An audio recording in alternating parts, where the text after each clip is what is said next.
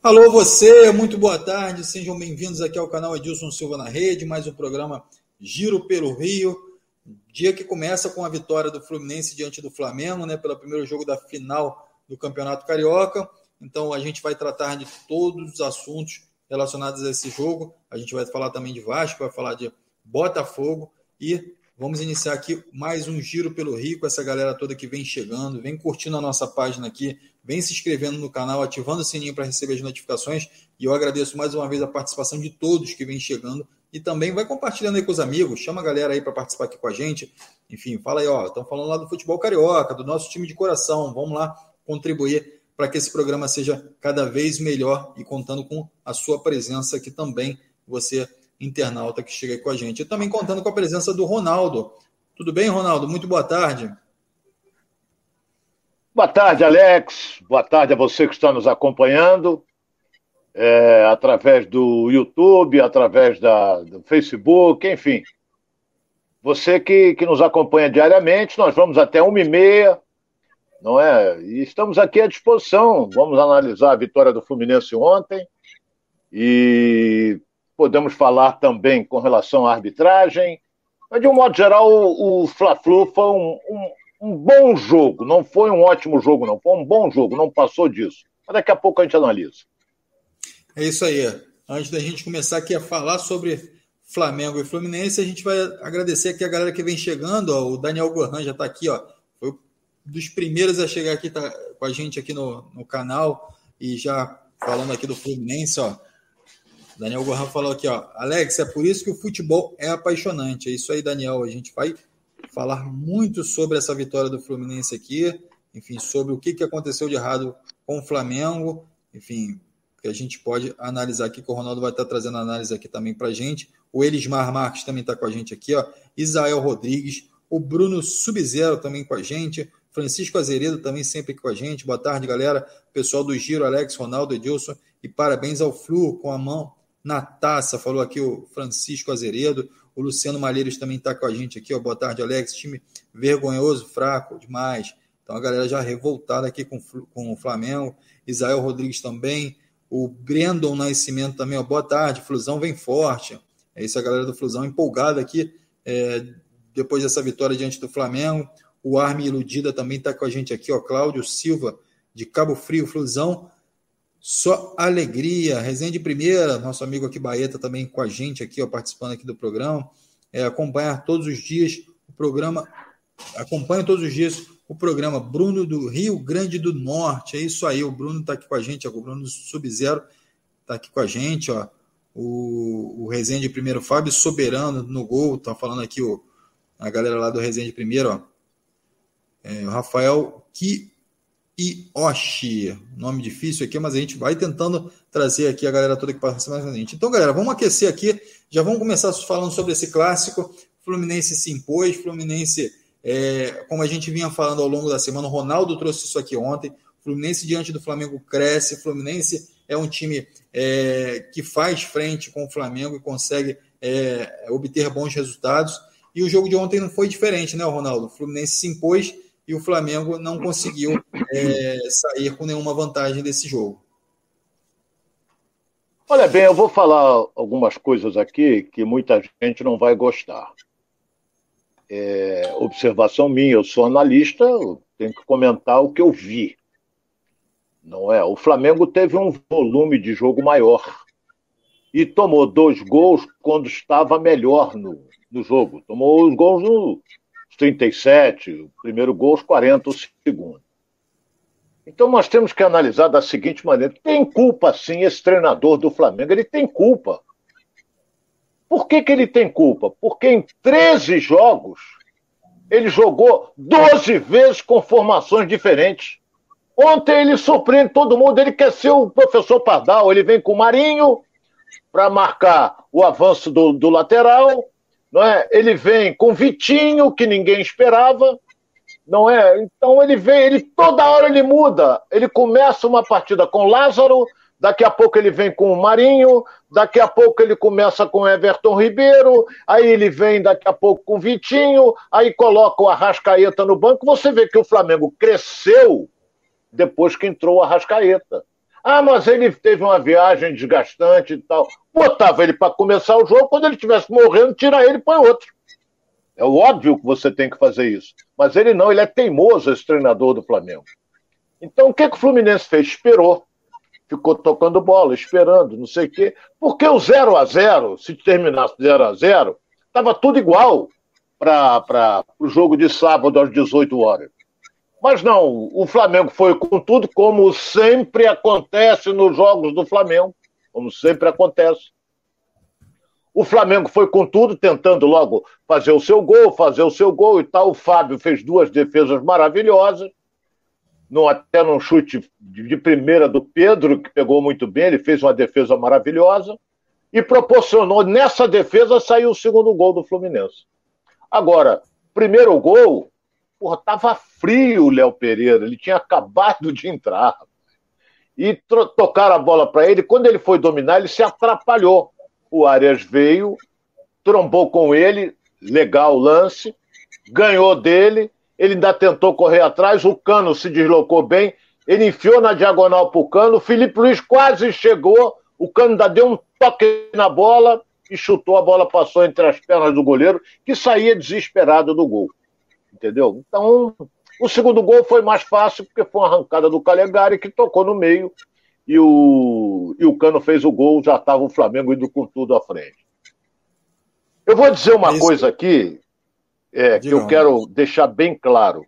Eu estou sentindo que tem gente no elenco que não está gostando do trabalho do treinador. Tem gente no elenco que não está gostando do trabalho do treinador. Vão me desmentir, isso aí está na cara. Mas vão dizer que é gente boa, que é essa coisa. Mas essa, essa indefinição do time, olha que o Flamengo joga sábado e joga na terça. Essa indefinição do time titular complica a cabeça dos jogadores. Quer ver um negócio que eu vou dizer aqui? O que que jogou ontem o Poçante Gabigol? Nada. Não jogou só teve uma finalização que ele chutou, estava um monte de zagueiro na frente, ele quase sem ângulo. Mas ele é, seria o chute do Pedro. Não sei, eu não vou afirmar um negócio que eu não tenho certeza. Aí eu não posso afirmar. Tu quer me jogar na fogueira? Eu não posso afirmar uma coisa dessa, porque eu estou dizendo que parece que o, olha bem, o que a gente sente nesse time do Flamengo é, cadê? O Flamengo começou com uma vontade danada, nós até antecipamos aqui. Marcação alta, tentando surpreender o Fluminense. Aí dá o bote daqui, tenta dali, atrasa pro Fábio, aí vem o Fábio, daqui a pouco é obrigado a dar chutão, volta. O Flamengo tem. Mas quais foram as grandes oportunidades que o Flamengo teve no jogo criadas quando entrou o Arrascaeta? Essa que é a. Ah, mas a falta cobrada pelo Davi Luiz, tudo bem, ele bateu, foi para fora, mas passou perto. Mas aí é bola parada, é diferente. Estou dizendo qual foi a grande jogada do Flamengo. Então eu fico preocupado, é, é, é não tem nada definido, volto a dizer. O Fluminense tem, tem a síndrome dos 2 a 0 não é, dos dois gols de diferença. Ele tinha isso contra o Olímpia do Paraguai e perdeu nos pênaltis. Ele tinha isso diante do Botafogo. Ele conseguiu fazer o seu gol 51 minutos e agora ele tem isso diante do Flamengo. O Fluminense pode ter um empate na mão e pode perder de 1 a 0 que ele é campeão carioca. Se perder por dois gols de diferença, aí vai para os pênaltis. Mas não tem nada definido. Eu volto a dizer, Flamengo tem um time melhor. Não jogou a metade que sabe, não sei. Dá uma nítida impressão que. Por que apatia? Não existe isso, nunca teve apatia no Flamengo. E olha que esse time treinou quase 15 dias para enfrentar o Fluminense. 15 dias para jogar contra o Fluminense, que o Fluminense vinha jogando seguidamente. É, Libertadores, pegou o Botafogo duas vezes e descansou um dia para jogar contra o Flamengo. E ganhou o jogo por 2 a 0. Tanto é que a própria torcida do Fluminense não estava confiante porque ela compareceu, mas num número bem menor porque sabia, o time está caindo de produção, vai pegar o Flamengo, que vem embalado aí, essa coisa toda aí. E, mas eu volto a dizer, esse treinador do Flamengo, tomara que eu esteja equivocado, ele já começa a ser questionado. E isso é ruim. Se o Fluminense for o campeão carioca, vai ser pior ainda. Alex, outra coisa que eu quero dizer aqui. É inadmissível que o dirigente do Flamengo entre no campo no intervalo. Primeiro, que ele não podia nem estar dentro do campo. Eu vou dizer quem é. Ele entra no campo, vai na direção do árbitro, que era o Wagner Nascimento Magalhães, para dizer o seguinte: você deu cinco cartões para a gente e um para o Fluminense. Cacau Cota. Ele é o quê? Ele é assessor do presidente, ele é assessor do presidente. Não tem esse direito de entrar no campo e questionar a arbitragem. Primeiro que ele não pode estar no campo. Um. Fator um. E foi lá, gesticulou, então tá querendo o Cacau Cota, que eu prezo, estima, gente finíssima, mas hoje então entrou para aparecer. A televisão ficar em cima, essa coisa toda. Não tem esse direito, não, de ir lá no campo e querer questionar a arbitragem, porque aplicou os cartões amarelos. Foi mal o Wagner do Nascimento Magalhães? Na minha opinião, não. O Fluminense foi prejudicado? Foi, porque teve um gol normal, o VAR mostrou claramente, e que não valeu. O Bandeira se precipitou e o VAR mostra. Se por um acaso, olha bem, se por um acaso o Wagner do Nascimento Magalhães não tivesse apitado quando o Bandeira levantou, o gol seria validado, porque o VAR ia mostrar para o árbitro que, o, que o, o cano não estava impedido. Então, o Fluminense foi prejudicado, pode até reclamar, mas ninguém fala nada porque ganhou o jogo de 2 a 0 e agora espera ver se o Luiz Henrique pode voltar, se o Nino pode voltar. E, na minha opinião, esquece o Cano. É o goleador nato, é um cara que sabe fazer gol. Mas uma partida que fez o Manuel e o André tem que tirar o chapéu, Alex.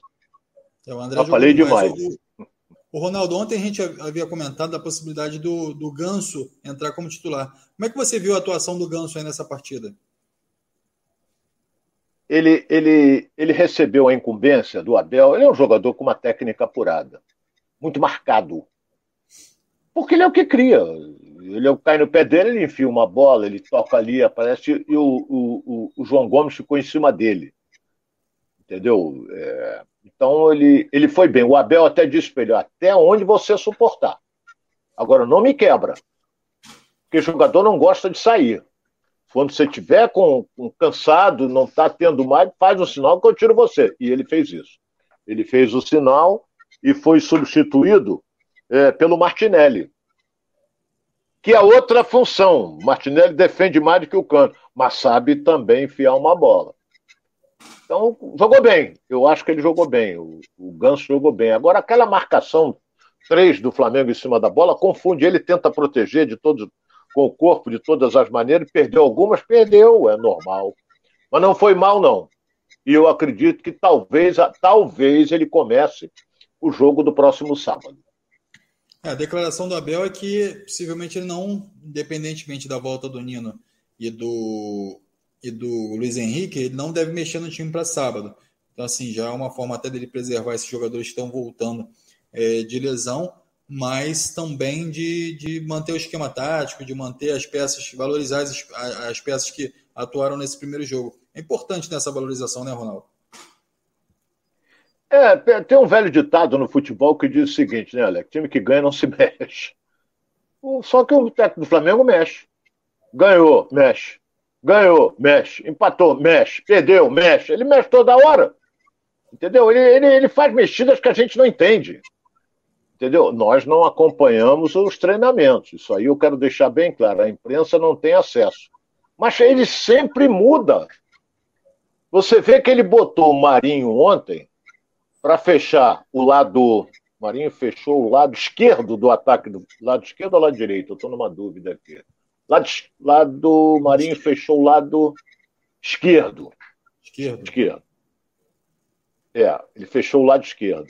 Você vê que ele estava parecia uma vaca braba. Ele estava correndo, correndo com uma disposição danada e dando combate, recebeu até um cartão amarelo, essa coisa toda, que não é a função dele. Marinho nunca jogou assim. O Marinho jogou sempre, era um jogador que, que agudo, um jogador que joga pela extrema, cai para o meio e bate muito bem na bola. Jogou assim no Inter, jogou assim no Santos. E no Flamengo agora ele tem a obrigação de marcar. Não é a característica dele. Então ele foi mal teve a sua chance e foi mal. O Vitinho saiu porque se machucou. Vitinho saiu porque se machucou. Agora tem um detalhe. Quem se machucou também foi o Fabrício Bruno. Uma contusão de parecia ali uma entorse de joelho. Será que o Flamengo começa com o Léo Pereira? Aí é que são elas. A galera dizem que ele falhou nos dois gols. No segundo gol, eu acho que ele, ele perdeu a bola, mas poderia alguém dar combate. Mas no primeiro gol, ele foi infeliz. Ele foi dominar, escorregou, caiu, o Arias veio e tomou a bola dele. Isso acontece, como também perdeu um lance parecido, o Martinelli, que escorregou, proporcionou um contra-ataque do Flamengo, que quase que o Flamengo faz seu gol. Então, agora, hoje. Comparando, comparando claro até esse lance, o lance do Andrés, né? É, é, o André, o, o, lance contra o Palmeiras, que você está se referindo na decisão da Libertadores. Ali o lance do Andréas foi que ele foi confiante demais e ele, ele, ele dominou a bola mal. Aí o Davidson veio por trás, tomou dele, jogou na frente, aí entrou sozinho e fez o gol. Então o, o, o, o, o Arias tomou e o Cano inteligentemente abriu pela direita para receber o passe. Ele poderia até entrar um pouco mais, o Arias, poderia entrar um pouco mais, mas ele preferiu servir ao Cano, que é um finalizador. Deu sorte? Deu, mas é artilheiro. Ele virou, adiantou, bateu e a bola passou entre as pernas do goleiro. É o goleador, o goleador é isso, ele sempre chuta, sempre arrisca. Entendeu? Mas você vê o seguinte: a entrada do Arias ele como é que ele deu uma movimentação maior ao ataque do Fluminense e a velocidade do ataque do Fluminense. Não que o William Bigode tenha jogado mal, mas o Arias é mais rápido do que o William Bigode. O Ronaldo, coincidentemente, é, o Flamengo com o Paulo Souza, você vem, vem citando o Paulo Souza como professor Pardal, a gente já vem falando isso aqui ao longo dos programas aqui no Giro pelo Rio, é, essa mudança é, contínua aí de jogadores de peça e não consegue manter um elenco titular, enfim, talvez seja até uma filosofia dele, ah, não tem titular, quem está bem vai jogar. Pode ser uma, uma, uma, uma forma de, de, estratégica dele de jogo, mas se a gente for analisar, o Abel, que era ex-técnico do Flamengo, venceu o Flamengo, e coincidentemente em São Paulo também o Rogério Ceni venceu o Palmeiras é, diante do, do no, no, clássico, né? São Paulo e Flamengo, o Rogério venceu. Então, assim, os dois técnicos, os ex-técnicos do Flamengo passam a vencer nessa rodada do campeonato, nos respectivos campeonatos, e o Paulo Souza, é, que assumiu o, o, o, Flamengo, acaba perdendo essa possibilidade, já havia perdido uma decisão e agora voltou a perder o primeiro jogo dessa segunda decisão que ele enfrenta. Você acredita que o Flamengo fez a, a, a tomou a decisão certa em trazer é, o Paulo Souza para é, dirigiu o Flamengo. É, e aí eu já vou emendar em outra pergunta também e perguntar o que, que ele precisa fazer para reverter essa situação no próximo jogo, no jogo de sábado. Ganhar o jogo por dois gols de diferença. Isso é que ele tem que fazer. Se ganhar por três gols de diferença, é campeão estadual. É tetra, né? É, Tecnicamente, se ganhar por dois... coisa? Ô, ô, Alex, por exemplo, eu acho que ele já deveria ter um time definido. E tu vai ver, ele vai mudar de novo. Ele vai mudar de novo. Ele já deveria ter, meu time é esse. Entendeu? Você observa ontem, por exemplo, quando o time está voltando para o segundo tempo, pode ser que eu esteja equivocado, que eu acho um excelente profissional, mas eu sou observador, não de vestiário, mas sou observador e, e, e vi o seguinte: vi que, por exemplo, o Diego, não que ele esteja mal-humorado, cabisbaixo, mas ele quer também uma oportunidade, apesar da idade. Quer uma oportunidade. Então tem certo jogador. O Pedro é outro jogador que quer também se firmar como titular. Então ele começa um jogo com Gabigol e Pedro. Aí o Pedro fica enfiado, o Gabigol cai pelas laterais. O Gabigol foi muito mal ontem, muito mal. Mas ele no segundo tempo ele colocou o Pedro. Não é? Ele colocou o Pedro no lugar do Everton Ribeiro, mudou a característica do time do Flamengo. O Everton Ribeiro é um jogador que conduz muito a bola, vem do meio-campo, e o Pedro é mais enfiado. Com a presença do Pedro dentro da área, o Gabigol foi obrigado a sair para tentar aquela jogadinha que todo mundo já sabe. Ele pega a bola pela direita, ele cruza lá no segundo pau para ver se o, o, o, Bruno Henrique já estava no campo, já que o Bruno Henrique é, entrou no Flamengo no lugar do Vitinho, não é? E eu, então, foi mal também o Bruno Henrique. Está mal o Bruno Henrique. Ele vem de contusão, vem de parado há algum tempo, muito mal. Então, a gente tem que analisar que já aquela jogadinha todo mundo já sabe que ele vai fazer. Ele vai pegar a bola lá pela direita, como se fosse um ponta, traz para a esquerda, porque ele é canhoto, e ele mete lá no segundo pau. Para quê? Porque o, Bruno Henrique é um cara que sai muito bem do chão. Teve até um lance que quase saiu o gol. Quase saiu. Mas todo mundo já sabe dessa jogadinha. Não é novidade para ninguém. Então ele botou o Pedro, daqui a pouco ele tira, bota o Arrascaeta, que deveria ter começado, cansou o Arrascaeta. Ah, viagem, estafante, acabei de jatinho, deitado dormindo. A viagem é estafante, como disse o treinador, entendeu? Mas começa com o Arrascaeta, porque quando o Arrascaeta entrou em campo, bom Deus nos acuba, acuda Fluminense. Porra, ele começou a criar algumas situações perigosas. Então o Abel dizia, tem que pegar o Arrascaeta, tem que alguém pegar o Arrascaeta. Entendeu? Então, vamos ver como é que o treinador. Não tem nada definido, volto a dizer. O Flamengo tem amplas possibilidades de reverter isso aí, porque tem time para isso. Como o Fluminense pode jogar com o regulamento debaixo do braço? Não pode jogar atrás o tempo todo. Pode jogar porque sabe que o Flamengo vai partir para dentro. E o Fluminense, como diria o Alex, né, algum tempo atrás, uma bola vadia, ele ele pode chegar lá e, e fazer. Se fizer um a 0 complicou ainda mais, o Flamengo tem que fazer quatro ou três para ir para os pênaltis. Então o Flamengo tem que fazer dois, no mínimo, e não levar nenhum. Que vai ficar exposto, eu acredito que vai. É isso aí. Deixa eu, deixa eu saudar aqui a galera que vem chegando. Ó, o Obed Gomes. Se o Fla marcasse, para mim, é difícil aqui, é, se o Fla marcasse no primeiro tempo seria barbada. É a opinião aqui do Obed Gomes. Então, assim, eu li um pouquinho mais pausadamente para a gente poder é, trazer a informação é, é, da forma correta. O Benedito Raimundo também está com a gente aqui. Ó. Será que o Fluminense vai pipocar no segundo jogo?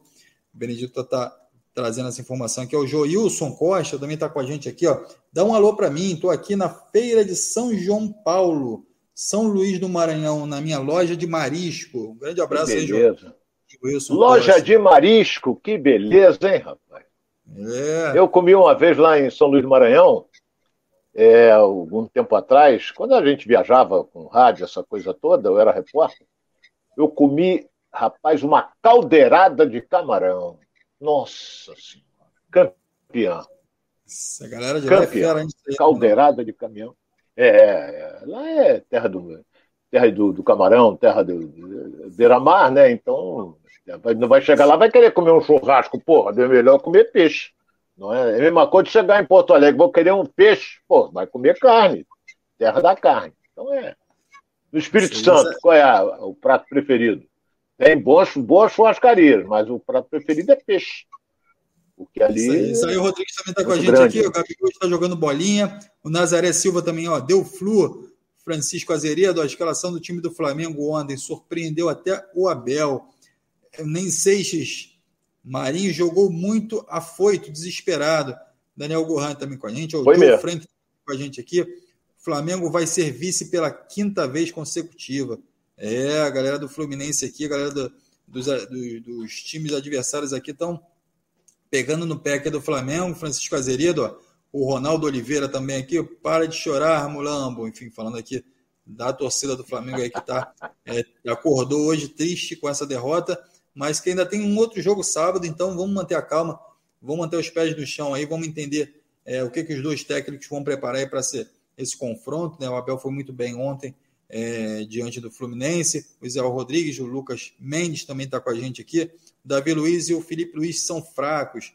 Falou aqui o Lucas Mendes, o Valdomiro Laudares também está aqui, Laudares também está com a gente aqui. É brincadeira, vocês arrumam desculpa para o Flamengo, falando aqui com a galera é, é, para que o Flamengo. É, deve ser do Fluminense, naturalmente, falando do Flamengo aqui. A galera continuando aqui participando com a gente. Então, vão mandando aqui suas, suas perguntas, suas participações, sua participação aqui, para que a gente possa estar tá lendo é, é, a, a, sua participação aqui também e passando para o Ronaldo as perguntas, tá ok? O Josimar Neves também está com a gente aqui. Ó. Boa tarde, Alex. Um alô aqui para a rapaziada de Manaus. Manda um abraço para minha Júlia Beatriz. Beleza, ela tem oito anos e está ligadinha aqui no programa comigo. Beijo, Júlia. Júlia Beatriz, Ronaldo, está aqui com a gente, aqui ligadinha. Aqui. É, do Tambaqui. É isso aí. Muito obrigado a todos. É, do Tambaqui. Em todo o Brasil. Ô, aqui, Alex, só, é, Oi, Ronaldo. Desculpa. Você vê como é que são as coisas. Eu estou, eu estou, já falei isso algumas coisas. É, a gente tem que respeitar a Flaprensa. Tem que respeitar. O Flamengo perdeu de 2 a 0 o primeiro jogo do Campeonato Carioca. Qual é a manchete? O Flamengo anuncia a contratação do lateral esquerdo Ayrton Lucas. Olha bem o que eu quero dizer. Perdeu o Fluminense, mas ninguém dá, dá, dá ênfase a isso. Aí vem lá. Ayrton Lucas lembra raízes rubro-negras após o anúncio. Aí tem embaixo assim, Gabigol, que não jogou nada, volto a dizer, não jogou nada ontem. Gabigol convoca a torcida e dizendo que acredita no Mengão. Pô, meu caro Gabigol, tu vai dizer que não acredita? Que nego pega você em casa. Pô, tem que dizer que acredita. Entendeu? Mas, mas como é que desvia o foco da derrota para uma contratação? Se perder o título, se perder o título, vocês vão ver que na, no domingo ou na segunda-feira a manchete vai ser outra. O Flamengo corre atrás de um goleiro, vem aí o fulano de tal, vem aí o, o goleiro alemão, vem o diabo. Entendeu? O Flamengo sempre, desde meu tempo, o Flamengo sempre foi assim. Ele esvazia a derrota anunciando uma coisa totalmente diferente. É isso aí, Ronaldo. Mas aqui não tem Fla-prensa, não. Aqui não tem Flu-prensa, não tem Fogão-prensa. Aqui a gente defende o futebol carioca e, o, e, o, Paulo Souza que não abre o olho, é. que vai meter o sarrafo nele se ele não estiver fazendo um bom trabalho no Flamengo. E a torcida vai estar aqui com a gente aqui, compartilhando as informações aqui. E também é, a gente vai estar dando voz aqui a essa galera que participa aqui com a gente, que tiver é, chateada aí com o Paulo Souza, com o Abel, com, com o Luiz Castro, que chegou agora, mas também já tem que ficar esperto aí com o futebol carioca, que a torcida aqui é a torcida apaixonada, e também o Zé Ricardo no, no, no Vasco. Então, a gente está de olho aqui também. E se tiver alguma coisa errada, a gente vai trazer, a gente vai expor aqui e vamos compartilhar aqui com a galera, ok? Então vamos seguir aqui. Ronaldo, é importante também que a gente Sim. fale, Fábio, a atuação do Fábio ontem no jogo, né? É, muito se falou é, sobre a barração do, Luiz, do, do Marcos Felipe, é, que o Fábio, que o Marcos Felipe estava bem, que não estava muito satisfeito com essa barração, mas o Fábio atuou de forma exemplar ontem, né, Ronaldo? A experiência é tudo, não é? Eu, até ontem, eu comentei não mudo de opinião. O Marcos Felipe é um excelente goleiro. Discutível que é. Agora, o, treinador de goleiros achou por bem avisar o Abel que era bom deixar o Fábio jogar, em virtude dele não pode ficar muito tempo sem jogar, ele tem que ter ritmo. Não é? Então, ele entrou ontem, fez duas defesas maravilhosas, mas ele transmite uma tranquilidade para a zaga.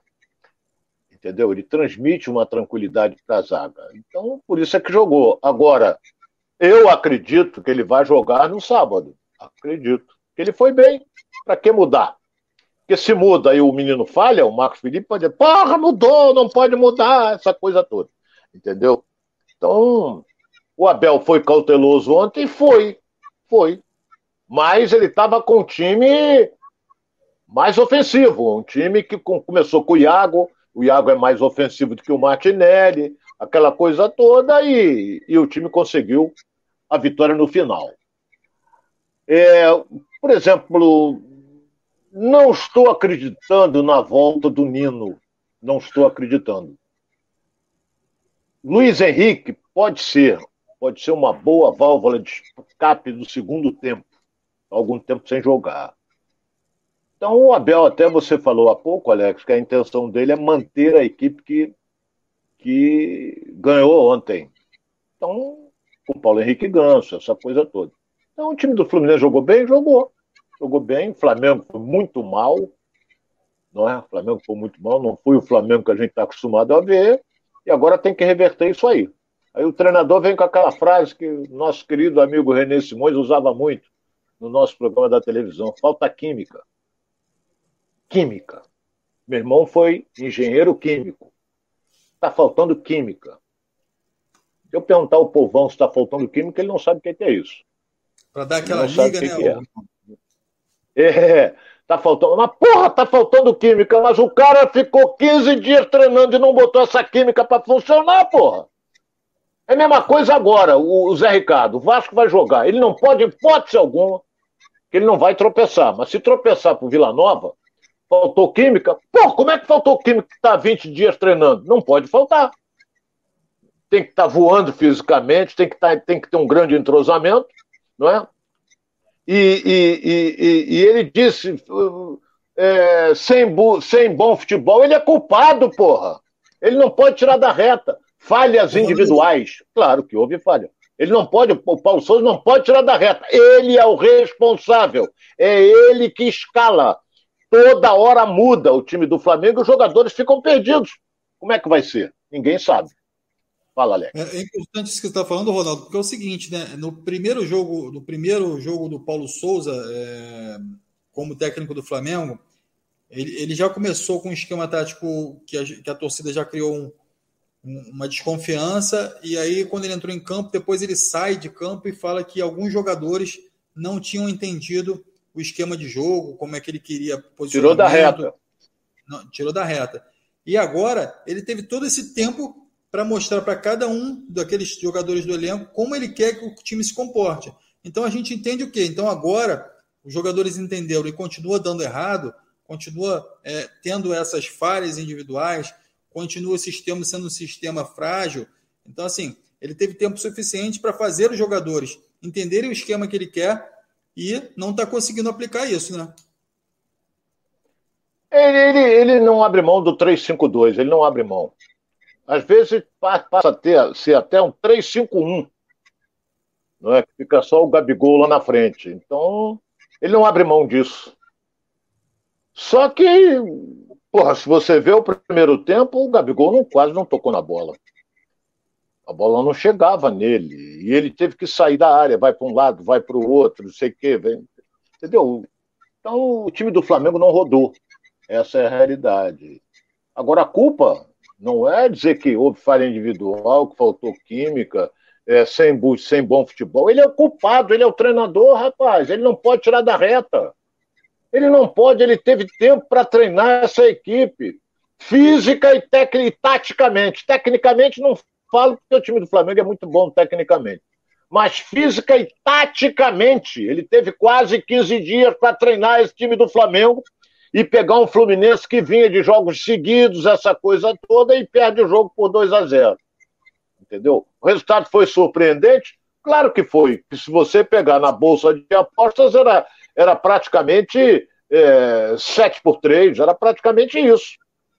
Era. Entendeu? O Flamengo tinha 70% de chance e o Fluminense 30%. Porque, em virtude do que o Fluminense vinha jogando após a eliminação da Libertadores. Só que, nós falamos ontem, é outra competição. O jogo contra o Flamengo dá uma disposição maior ao time. Qualquer um contra o Flamengo quer ganhar do Flamengo. Entendeu? Eu não vi, nem me interessa lá em São Paulo, Palmeiras perdeu para o São Paulo por 3 a 1 porque todo mundo também quer tirar um selo do Palmeiras. E o São Paulo botou o Palmeiras na roda. E o Palmeiras fez seu gol, o único gol do jogo, no, como diria o Alex, no apagar das luzes. Entendeu? Então, agora aqui o Fluminense fez dois gols em três minutos. Aí matou o time do Flamengo. Você via, depois do primeiro gol, quem acompanhou o jogo, via que não tinha espírito de reação o time do Flamengo. E esse não é o Flamengo que a torcida está habituada a ver. Tomou o gol, vai para dentro. Não tinha. Era passes laterais, era passe daqui, era passe dali. Entendeu? Temos que enaltecer também o comportamento da zaga do Fluminense. Não é? Temos que enaltecer. André, uma partida maravilhosa. Então, como volante, Felipe Melo também fez uma partida maravilhosa. Eu só não gosto desse negócio de querer dar porrada nos outros e peitar juiz. Todo jogo ele ganha um cartão amarelo. Isso eu não gosto. Joga, ele sabe jogar futebol, hein? Agora quer dar uma de xerifão, quer Hulk, quer não sei o quê. Porra, isso aí não, ganha jogo. É importante isso. É, é, é, uma pergunta que eu ia lhe fazer, Ronaldo, é o seguinte: é, a galera está participando aqui, daqui a pouco eu vou chamar aqui a galera para participar também com a gente aqui. É, mas eu queria te fazer uma pergunta. Ontem, o Felipe Melo tomou um cartão aos seis minutos, seis minutos ele já estava amarelado. É, o quanto que isso influencia é, durante o jogo, principalmente para o Abel ali, que já vê, é, é, ele estava atuando ali como terceiro zagueiro, e também, eventualmente, ele, ele atua um pouquinho mais à frente como volante. Então, assim, quanto que isso influencia para a decisão do técnico mantê-lo em campo ou ter que já pensar em uma alteração é o quanto antes? Não influencia, não. Porque o Felipe Melo é um jogador experiente, 39 anos, ele é experiente, ele sabe se ele der uma porrada em alguém, ele vai ser expulso. Entendeu? Ele vai, então ele sabe muito bem disso. A experiência. Você vê que ele tomou o cartão amarelo e continuou com aquela disposição dele. Teve um lance na lateral, acho que foi contra uma, com o Marinho. Não sei se foi, acho que foi com o Marinho. Logo depois ele entrou com uma disposição danada ali que, que todo mundo reclamou, os jogadores reclamaram. E, e esse negócio de qualquer toquezinho, ah, põe a mão no rosto, ah, caiu. nem pega no rosto dele. Nós temos televisão com várias câmeras, nem pega, ele já se joga, diz que pegou no rosto. Agora, no jogo contra o Botafogo, você vai lembrar, o André, com 15 minutos, tomou um cartão amarelo, se abateu. Porque ele sabe que ele não pode entrar com mais disposição, porque senão ele pode ser expulso. Então ele estava procurando evitar o choque, o André. Isso eu observei. Mas Felipe Melo, nada disso, jogou até onde aguentou. Quando não aguentou mais, pediu para sair. Aí se estirou, ficou estirado lá no campo pedindo para sair, porque estava morto.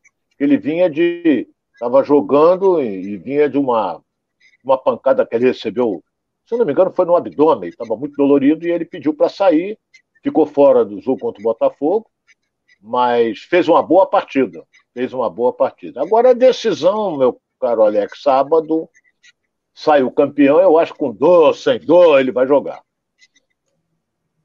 O Ronaldo, você. É, Flamengo fazendo um gol no sábado, a coisa já muda de figura, né? O Fluminense já começa a ter um pouquinho mais de nervosismo em campo a tendência é que o Fluminense é, é, é, é, reaja positiva ou negativamente a isso, ou o Flamengo é, é, difícil o Flamengo, da forma que a zaga se, se comportou do Fluminense, o Flamengo consiga é, um gol no primeiro tempo ainda, ou até no início do segundo tempo?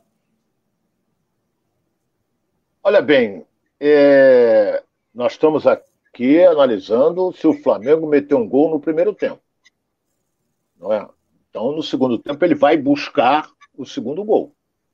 Será que isso vai influenciar na cabeça dos jogadores do Fluminense o fato que aconteceu contra o Olímpia? Porque o Fluminense segurou até os 43 do segundo tempo, aí que eles meteram 2 a 0 Aí o Fluminense foi perdeu nos pênaltis. Quanto ao Botafogo, o Botafogo, acho que o gol do Erickson, o segundo de cabeça, acho que foi aos 30 e pouco. 37, por aí. Então o Fluminense estava segurando aquele resultado que o classificava. Aí depois teve aquela sorte do Cano fazer o gol, 51 e esquece. Ganhou o Fluminense, ganhou o Botafogo, mas não levou.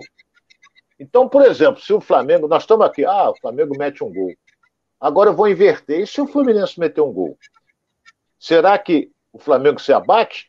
Ou o Fluminense se abate mais do que o Flamengo se tomar um gol? Eu acho que o Fluminense se abate mais em virtude do trauma do jogo contra o Olímpia e do trauma do ante, diante do Botafogo. É isso, deixa eu trazer a galera aqui para o bate-papo, Ronaldo. O Fabiano Santiago está falando aqui, ó, três zagueiros não dá. Fabiano falando do Flamengo, né? O Cleiton Ferreira o Rodrigues também está com a gente aqui. A verdade é, o técnico não conhece o elenco todo, por isso está fazendo M. Está falando aqui o Cleiton Ferreira. O Falemon Assis também está com a gente aqui. É, alguém precisa mostrar o vídeo de 2019, como era a posição original dos jogadores. Você concorda com isso, Ronaldo? Faltou estudo aí da, da parte do Paulo Olha, Souza? era praticamente esse time aí. Peraí, deixa eu raciocinar aqui. Diego Alves era saiu Isla. Gerson, era Paulo, peraí, era Paulo Marim, Paulo Mari, era ah, Gerson, Pablo... Fábio Marim, era, era Gerson, é, aí você vai no ataque, Gabigol, Bruno Henrique, Arrascaeta, Everton, Ribeiro. Hein? O Everton Ribeiro, o Ilharão. É, a, o William Arão era mais volante, é volante. Então era, era o meio-campo era William Arão, Arrascaeta, Everton Ribeiro e Gerson. Gerson. Gabigol e, e Bruno Henrique. Laterais, o Rafinha, né, que saiu também. Pô, tinha o Rafinha, que era um excelente lateral, tá jogando no São Paulo e muito. Agora, é, e do lado esquerdo, você tinha o Felipe Luiz, que estava voando na época, três anos mais novo, né?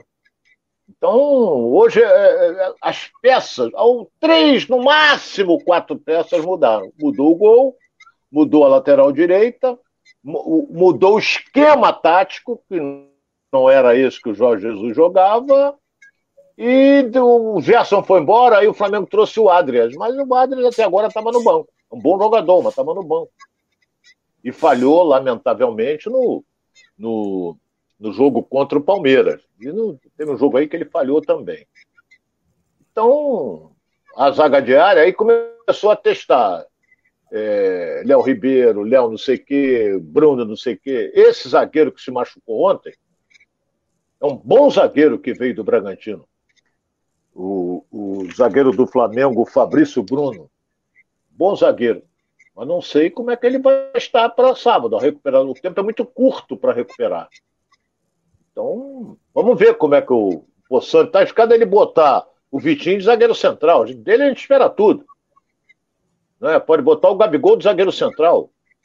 Então, teve um treinador do Fluminense, que eu vou até me resguardar dizer o nome. É, teve uma época aí que que o, Fluminense jogava, e quando estava complicado, é, escanteio, e o zagueiro do Fluminense era o Abel, que hoje é o treinador. E o Abel, o nego superava na área, o Abel uf, meteu uns dois gols seguidos de cabeça. No jogo seguinte, ele botou o Abel de centroavante. Eu digo, esse cara tá louco. Botou o Abel de centroavante. Ó, quem, o Abel tá vendo, tá ouvindo aí, e se quiser entrar, pode entrar também. Vê que eu não estou mentindo. Eu cobri a Fluminense na época. O técnico era o Duque. Entendeu? Então é.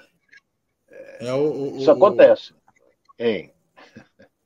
Não, então é isso. É, é, essa final aí está aberta. Enfim, o Fluminense tem a tá, vantagem tá. agora é, para sábado. Então esperar o, Paulo Souza e o Abel aí, o que, que eles vão definir para o time de sábado. E a gente vai estar trazendo todas as informações aqui é, no Giro pelo Rio, para que você fique ligado aqui também com a gente e possa compartilhar essas informações, ok? Então, o Ney Seixas está aqui com a gente, sim, está sempre participando aqui. É, o Francisco Matos também, o Elton, v, o Elton TV77 também está com a gente aqui, o Luiz Alberto Rodrigues de Souza com a gente aqui, ó, falando freguês. O Ivanildo Barbosa também com a gente aqui. O Paulo Souza é da mesma linhagem que o Domenech. Deixa os malvadões, doidões e sem rumo. É isso aí, o Ivanildo aqui falando com a gente aqui, o Francisco Azeredo, Farimão Assis, é, Nem Seixas. Assim, eu vou repetindo muito o nome da galera aqui, porque eu vou lendo também as perguntas da galera. O Gabriel é, Oliveira também está com a gente aqui. O Edson Rodrigues, o Cosmo Paulo também com a gente. Fábio Big também aqui com a gente. Muito obrigado pela presença de todos e vamos seguir aqui com o nosso programa. Então é isso. Vamos aguardar aí a cena dos próximos capítulos aí entre Fluminense e Flamengo na decisão de sábado do Campeonato Carioca. E a gente vai falar um pouquinho agora de Botafogo. O Botafogo, Ronaldo, é, que o Luiz, o Luiz Castro chegou, assumiu o time, já treinou, já avaliou algumas peças e já montou uma barca. Né? Então essa barca já está de saída do Botafogo. E dentre essas barcas está o Lúcio Flávio e o Flávio Tênios, que, enfim, vem fazendo história no Botafogo como treinador de goleiro, recuperou o Jefferson, enfim, faz um ótimo trabalho com o Gatito, com os goleiros que vem passando por lá, e agora está é, tá nessa barca também de saída do Botafogo junto com o Flávio. Lúcio Flávio que já saiu, Flávio Tênis ainda, tênis, é, ainda não saiu, mas está é, não treina mais é, os goleiros do Botafogo. Então a expectativa é que também seja desligado, além de alguns outros jogadores como o, o, Vinícius, enfim, alguns outros jogadores que estão sendo colocados é, à disposição do mercado e também é, possivelmente habitarem ali o time B do Botafogo, tão falado do time B do Botafogo, né, Ronaldo? Olha bem, tem um jogador que, que foi afastado pelo treinador, É, eu, não, eu, eu, penso da seguinte maneira: é, o treinador Luiz Castro ele veio e ele não conhecia. Você falou no, no, no tênis, é, Flávio Tênis, um excelente preparador de goleiro, mas só que a direção do Botafogo não manda nada. Quem manda é o John Texel. Então ele vem com o treinador, vem com a equipe dele toda, o treinador do, do, do Botafogo, e já mandou. Porra, o Lúcio Flávio, ele fez um excelente trabalho com esse time modesto do Botafogo. É mentira. Ele fez um bom trabalho. Deveria ser é, é, é, analisado para ele pegar o time B. Não, mas ele, o treinador não quer. Sabe o que, que é? Ele não quer, ele não quer pessoas estranhas à equipe dele na comissão, até porque ele tem medo de puxar o tapete dele. Isso aí está na cara que é isso. Então ele vem com o time dele, sete, oito, por aí, e ele sabe que ninguém vai puxar o tapete dele. Eu fiquei surpreso, não com o volante que, Fabinho. Ronaldo, lembrando que o Jorge Jesus fez a mesma coisa no Flamengo, né, quando chegou. É, a mesma coisa. Então você vê, por exemplo, os jogadores que, que estão fora dos planos do elenco principal, veio um que já está com idade, o Fabinho, mas é um jogador, um volante comum, o Everton, comum, o Felipe Ferreira, o Ronald, eu, eu acreditava muito nele, sabe, Alex? O Ronald é um ponta de características ofensivas, mas depois que ele se machucou, ele não rendeu mais aquilo que ele estava rendendo. E alguém deve ter buzinado isso para o Luiz Castro e ele resolveu afastar o Rony, que eu acho que é um bom ponta, desde que esteja totalmente recuperado. Na lateral, o Vitor Marinho é um jogador comum, não tem assim nada de excepcional, e o Botafogo está contratando jogadores que vão atuar por aquele setor. Agora, a dispensa do Flávio Tênis é uma pena. É uma pena porque ele sabe trabalhar, ele é um excelente treinador de goleiros e vamos ver esse português que vem aí para treinar os goleiros do Botafogo. Porque o Gatito é, só vai... deve ter chegado. Certamente não é, vai ficar muito tempo ver. fora do mercado, né? O Flávio. E o que surpreende, o Ronaldo, é o Fabinho também está nessa lista. O Fabinho, que é o volante, né? Que chegou para essa temporada, mas que também integra essa lista aí de, de, de afastados, vamos colocar assim. Para mim não surpreende, não. É um jogador veterano, já tem 35 anos. É um jogador que. O que, que, você espera ele como volante? Ele tem um bom porte físico? Tem. Mas ele é o nível do Barreto. E tem o, o Yohama, que é um excelente jogador também. Não defende tanto como defende o Fabinho, mas é um excelente meia. Fez um belo campeonato e conquistou brilhantemente a Série B. Então ele já mudou. E vai sair mais gente, Alex se prepara que vai mais gente. Esse negócio de dizer, ah, nós vamos para a Série B, botar no time B, quer dizer. Sabe o que, que é? Eles não podem mandar embora porque tem que indenizar. Apesar que dinheiro no Botafogo, o John Texon tem no bolso uma quantia, tem três, três vezes mais no outro. Então os caras estão ali, vão treinar separado, mas no final do mês tem os salários deles para receber. Porque eu tenho a impressão de que o Fabinho tem um contrato mais longo, porque ele foi contratado agora. Mas ninguém do Botafogo perua porque não manda nada tudo que o John Texon pede tem que ser aceito porque ele é que manda no futebol do Botafogo. Está trazendo jogadores. Vamos ver esse time aí que o Luiz Castro vai montar. É, ainda, ainda falta algumas peças, né? Segundo, segundo o John Texor mesmo, é, tá faltando o atacante, né? É, enfim, a gente tem hoje o Matheus Nascimento e tem hoje o, o Erisson como os atacantes do Botafogo, mas ainda falta um atacante, um atacante de peso que foi prometido para a torcida aí, e a possibilidade que, que seja o Eran Zahafi, que pode chegar, o iraniano que pode chegar aí no Botafogo, goleador do PSV. Então, assim, é, pode chegar a qualquer momento, as tratativas estão bem avançadas, mas ainda não tem nada certo. Então, a expectativa é que esse jogador possa integrar o elenco do Botafogo também. E um lateral esquerdo, né, que é, o Botafogo hoje conta com o Hugo e conta com o Jonathan também. Então, precisa também, é, claro, tem o Carlinho também que vai poder compor essa, essa linha defensiva aí né, na lateral, mas o Carlinhos que sofreu é uma lesão grave e ainda está em fase de recuperação, assim como o Rafael também na lateral direita, que só vai voltar aos campos, começa a voltar aos campos no meado do ano, para que possa integrar esse elenco aí, de fato, é, conseguir, conseguir contribuir para esse formato aí que o, o Luiz Castro está procurando. Então, assim, a tendência é que chegue um lateral esquerdo e um atacante. Eran Zarraf. É, Ronaldo, você chegou a avaliar esse jogador? Você viu alguma coisa sobre esse jogador? Enfim, a possibilidade que o Botafogo tem é, para o ataque aí nas próximos, nos próximos dias. Eu seria mentiroso se eu dissesse que vi. Não vi. Nunca ouvi falar. Essa é a realidade. Ah, mas ele é, é israelense, né, que você falou? Isso. Isso não importa. A nacionalidade não importa. É, eu, o que eu quero dizer aqui é o seguinte: eu tenho a impressão de que o John Texel, para trazer o, esse atacante, ele botou no circuito para ir para lá o Matheus Nascimento. Eu tenho a impressão. Então, traz esse aqui, que é jovem, o, o centroavante é jovem. O Matheus Nascimento nem se fala mais jovem ainda. Porque ele coloca o Matheus Nascimento né, na Europa. Se o garoto for bem, porra, ele vai tirar uma grana alta com o Matheus Nascimento. Essa informação que eu recebi, tentei checar, é que, mas. É, não, não, quem é que manda? O... Ah. Inclusive, desculpe te interromper, é, essa informação ela vai até além. Foi especulado que o Matheus Nascimento poderia integrar a equipe do Crystal Palace e poderia vir o Zaha para cá, para o Botafogo, que é um excelente jogador, um jogador veloz, um jogador de, de drible, enfim, tem qualidades absurdas. Então, assim, é, seria um excelente pedido aqui para o Botafogo, mas teria que ser feita essa troca. Então, assim, isso foi especulado em algum momento, enfim, a gente precisa acompanhar o mercado da bola para entender se de fato é a intenção do John Textor, mas corrobora com isso que você está falando, né? É, porque ele vai, ele quer, é, ele quer o seguinte: ele quer jogadores jovens.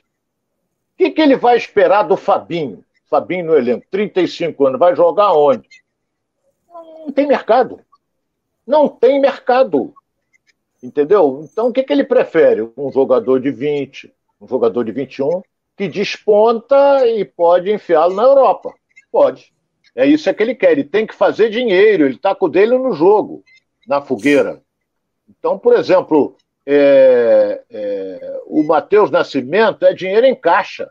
Esse menino é dinheiro em caixa. Então ele vai tentar trazer o israelense, é israelense, né? É. Entendeu?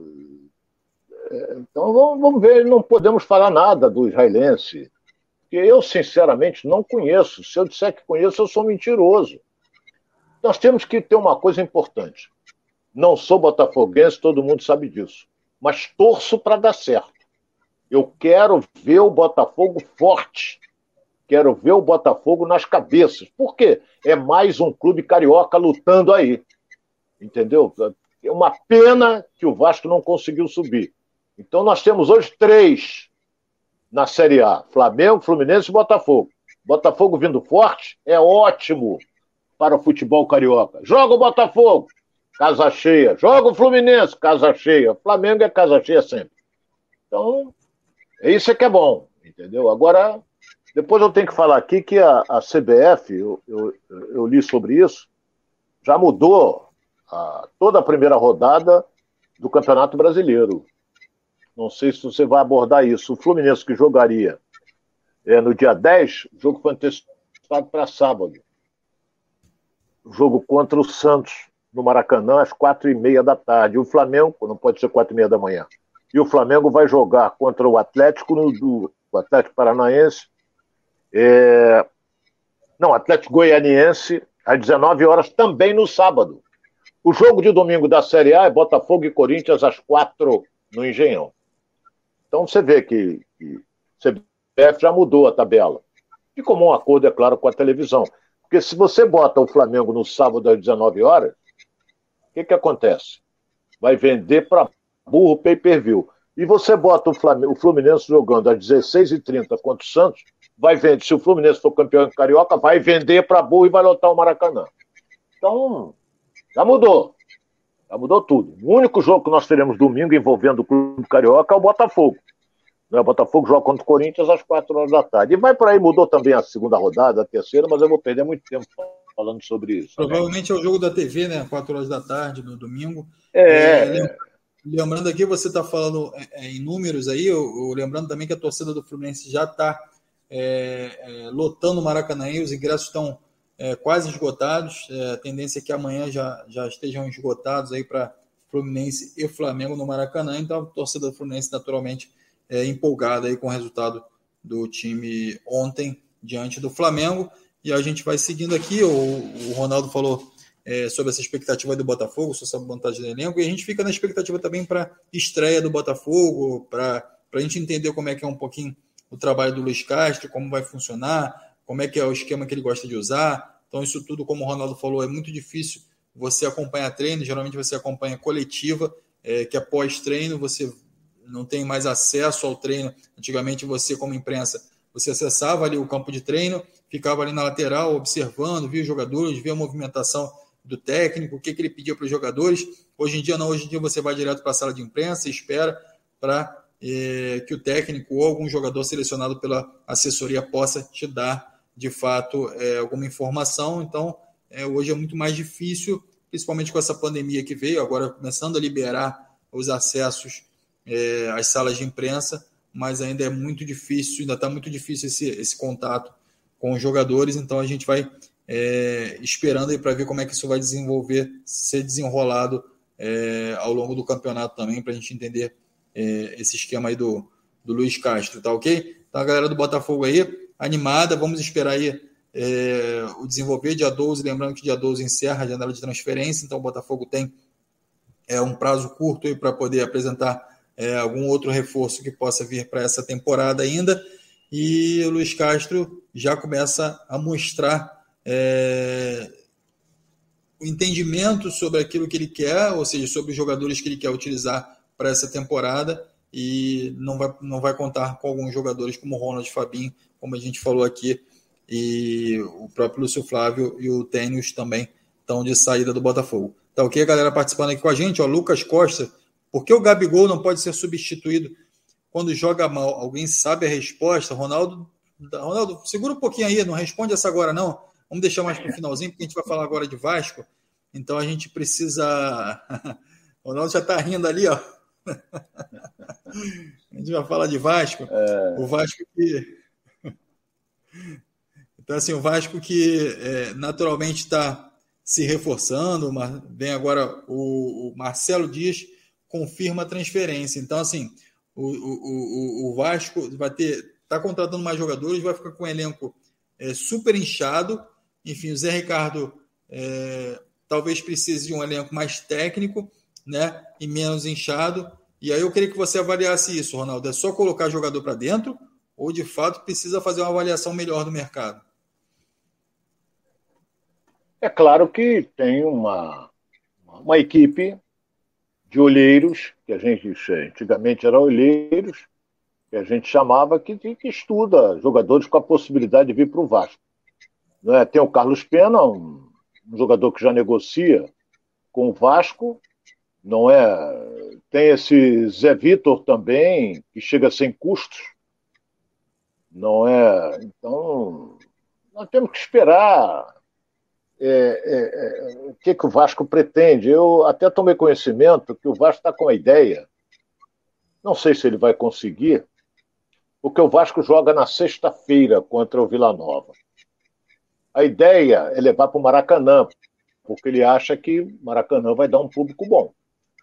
Como a torcida está empolgada, como está do Botafogo com a SAF, Botafogo já está certo a SAF. O Vasco caminha para acertar, vai lotar o Maracanã, se o jogo for para o Maracanã. Não sei, não sei se a dupla Fla-Flu irá concordar tem que consultar a empresa que fez a reforma do gramado, porque vai aí nós podemos ter jogos seguidos no Maracanã e pode ser um desgaste. Segundo a empresa, depois que eles entregaram o Maracanã para o primeiro jogo do Flamengo, ele disse que aquela grama resiste a 70 jogos por ano. Então, se a gente analisar friamente, 70, é, o Fluminense só no Campeonato Brasileiro vai jogar 19 e o Flamengo no Brasileiro 19. Então, 9, 9 são 18, são 38 jogos, só ali. Então, acho que cabe, fora os jogos do Flamengo na Libertadores, fora os jogos do Fluminense na Copa do Brasil. Brasileiro, são exatamente 38 jogos no Maracanã. A metade, mais da metade, do que a empresa garantiu. Mas, como eles vão ultrapassar isso mesmo, que é normal, então eu acho que o Vasco pode até levar. Não sei quanto vão cobrar de aluguel, também não sei. O Vasco quer levar em virtude da renda, porque a receita no Campeonato Brasileiro, eu acho errado isso, acho totalmente errado, mas foi definido do Conselho Arbitral com os clubes. Né? Por exemplo, joga o Vasco com, com Vila Nova no Maracanã. Apelo, a torcida do Vasco está motivada. Então, Vasco vai jogar contra o Vila Nova lá, no, lá em Nova Lima. O que, que acontece? Vai lotar. Vai lotar. Flamengo joga no Maracanã, vou dar um exemplo aqui, contra a Chapecoense. Dá... Não, esquece o Flamengo. Fluminense Chapecoense. Flamengo mesmo vai mesmo. Não vai dar uma grande renda. Mas lá em Chapecó dá. Apesar que Chapecoense é Série B. Então deveria fazer outro esquema. Né? Era, por exemplo, podia ser 60 por vencedor, 40 por perdedor. Porque quando você sai para jogar fora, tu não ganha nada. Entendeu? Bahia e, e, e, e, Botafogo no Engenhão. Vai dar o quê? Uma renda pequena. Ainda mais se for de meio de semana à noite. Vai jogar na Fonte Nova, lota. Então, o Botafogo não ganha nada. Então, isso é que eu estou achando, que deveria mudar. Mas eu, essa ideia minha não vai à frente, porque isso foi definido no Conselho Arbitral já há alguns anos que acontece isso. Jogou em casa, a renda é tua. Jogou fora, a renda é do, do mandante. É isso. É isso aí, Ronaldo. A gente está completando aqui uma hora do programa, uma hora de programa. É... A gente vai estar tá trazendo notícias do Vasco também amanhã aqui no programa, do Botafogo, Flamengo e Fluminense. Amanhã a gente tem mais giro pelo Rio, mas antes eu queria eu deixar uma pergunta no ar aqui, é... que o Lucas Costa fez, e aí a pergunta dele é a seguinte: por que, que o Gabigol não pode ser substituído quando joga mal? Essa é a pergunta do Lucas Costa, Ronaldo. Olha, jogou nada ontem. Absolutamente nada. Se ele troca o Gabigol pelo Pedro, ele trocou praticamente seis por meia dúzia. Então, o Gabigol, se sair, ele vai fazer malcriação na saída do campo, vai olhar de cara mal-humorado, vai olhar não sei o quê. Ainda mais se for vaiado pela torcida, como foi ontem, ele faz gestinho, ele manda a torcida ficar na dela, essa coisa toda. Então, isso aí você tem que pensar duas vezes. O português pensou duas vezes. Ele pensou em tirar sim. Pensou em tirar. Não jogou nada, estava jogando nada. Mas eu acho que ele deu uma pipocada em virtude, principalmente, qual seria a reação do Gabigol.